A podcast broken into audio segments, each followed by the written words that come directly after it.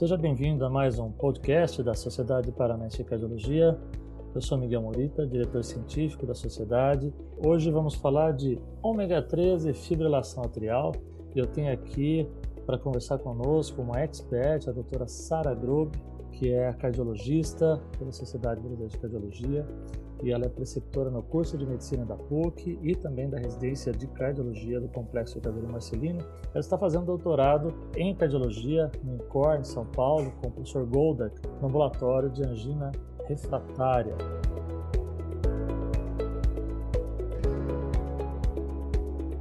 Hoje é 26 de março de 2021 e o artigo que escolhi hoje para essa semana é um artigo que foi publicado na semana passada na revista JAMA, no dia 16 de março, cujo título é Efeito do ácido graxo ômega 3 marino e suplementação de vitamina D na incidência de fibrilação atrial. O primeiro autor é Christine Albert, do Cedars-Sinai, e o último autor é Johan Manson. Uh, bom, esse é um, é um mega trial que incluiu 25.119 participantes que tinham 50 anos ou mais, sem história de doença cardiovascular prévia, sem história de FA prévia também. E ele teve um desenho fatorial 2 por 2. O que é o desenho fatorial? É, é uma estratégia é, metodológica que permite testar duas intervenções de maneira efetiva, como se fosse dois trials pelo preço de um. Então, isso facilita bastante poder avaliar duas intervenções. Então, esses pacientes eles foram randomizados para receber o ácido eicosapentaenoico, mas que a gente chama de EPA, é, na dose de 460 miligramas por dia, associado ao ácido docosahexaenoico, que é o DHA, na dose de 380 miligramas. Basicamente, esse é o ômega 3. Então, eles receberam essa, essa cápsula versus placebo, cujo placebo era óleo de oliva, e a outra intervenção, como nesse estudo fatorial, foi vitamina D3, 2 mil unidades por dia, versus placebo, e o placebo aqui foi óleo de soja. O desejo primário desse estudo foi incidência de fibrilação atrial, confirmada com checagem de prontuário. E qual foi o resultado? Após uma mediana de segmento de 5,3 anos, a incidência de fibrilação atrial foi 3,7% no grupo ômega 3 versus 3,4% no grupo placebo, com um hazard ratio de 1,09 e o intervalo de confiança incluindo 1 e um valor de P não significativo. Ah, quanto à vitamina D3, teve um resultado também muito semelhante, também não mudando a incidência de FA em relação ao placebo. É, esse estudo é um, ele é um braço do, do Vital, que ele já foi publicado em 2019, né, com essas intervenções e que foi um estudo considerado neutro quanto a desfechos cardiovasculares maiores ou incidência de câncer.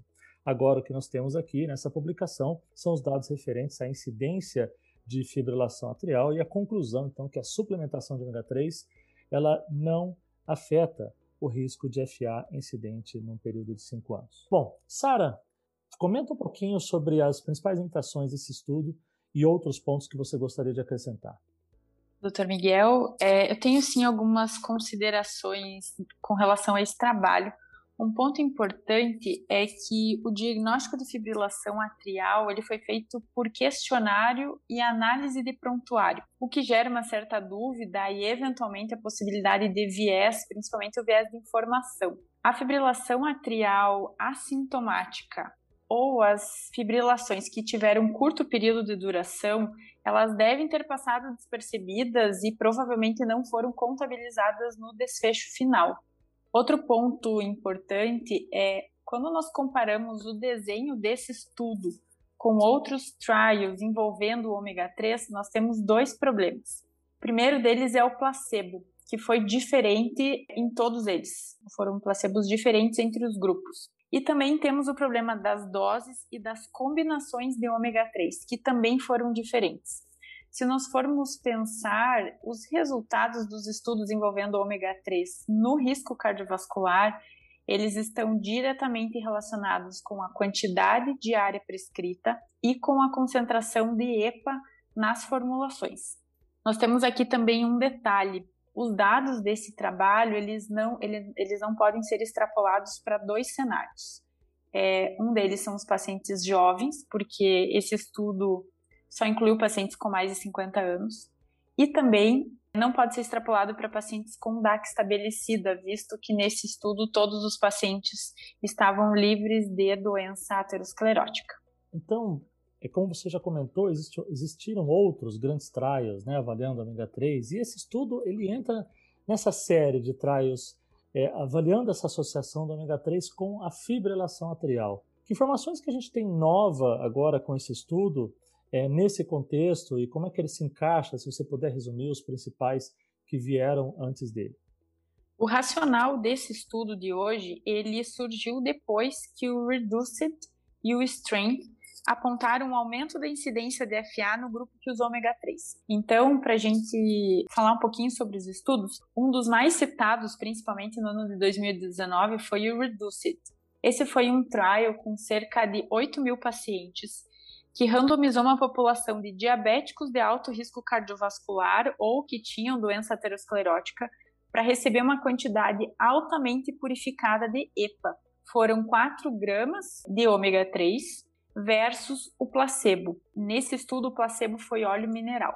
Esse estudo mostrou uma redução de 25% dos eventos cardiovasculares e mudou o paradigma e a indicação de ômega 3 nas diretrizes de todo mundo. Porém, ele também mostrou um aumento na incidência de fibrilação atrial de maneira significativa.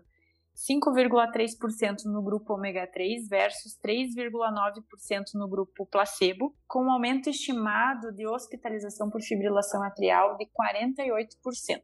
O segundo estudo é, bastante citado é o Strength Trial.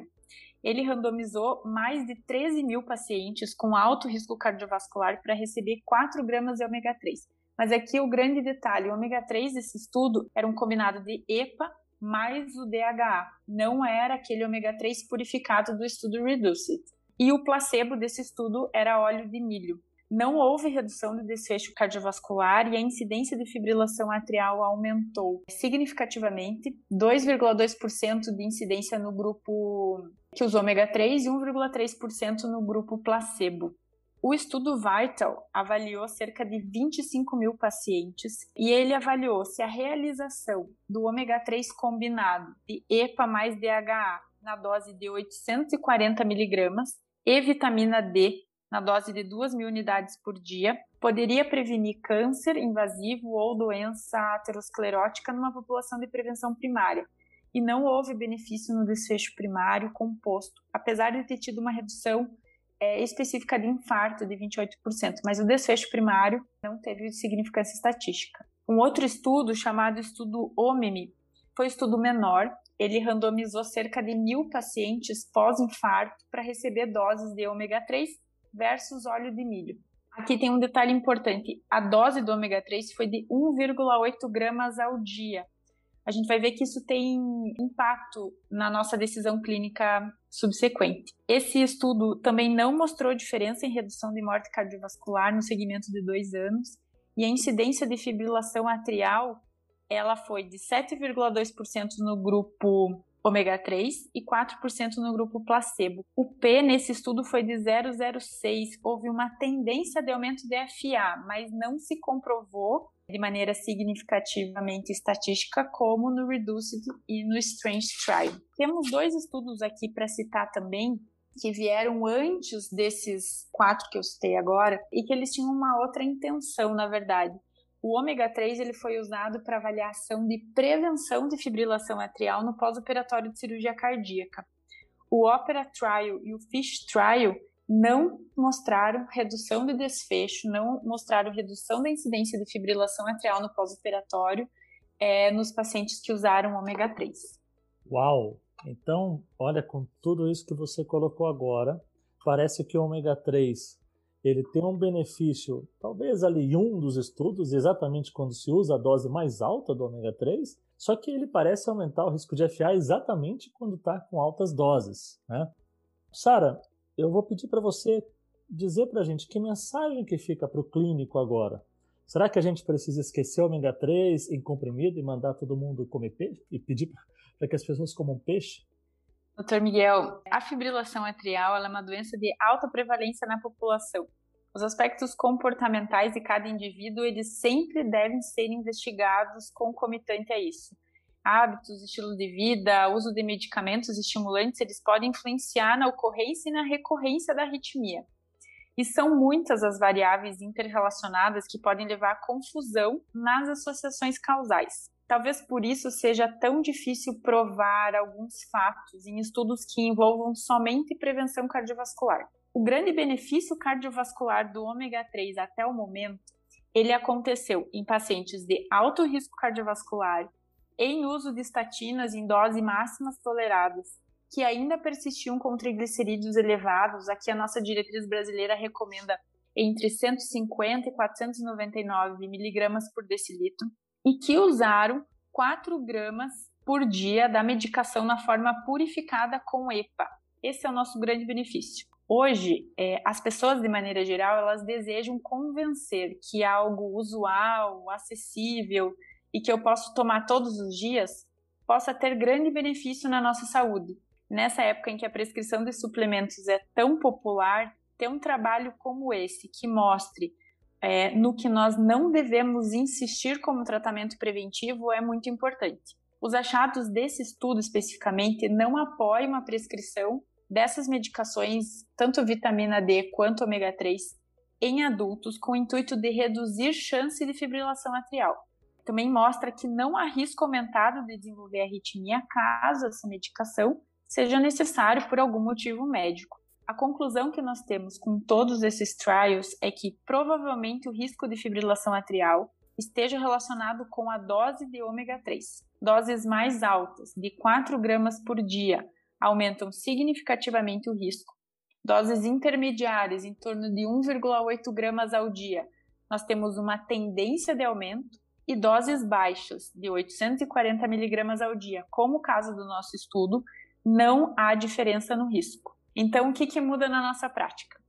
A recomendação do consumo de frutos do mar uma, duas vezes por semana, ela continua. Mas, se houver a necessidade do uso de altas doses de ômega 3 em pacientes com hipertrigliceridemia e alto risco cardiovascular, o paciente deverá estar ciente da maior chance de desenvolver arritmia. Às vezes a estratégia mais simples é a melhor, né? Exatamente. Sara, muitíssimo obrigado. Uh, e, e, é isso que a gente quer trazer para você, cardiologista clínico, trazer ciência para a nossa prática. Eu agradeço a audiência de todos e fiquem ligados no nosso próximo podcast. Muito obrigada.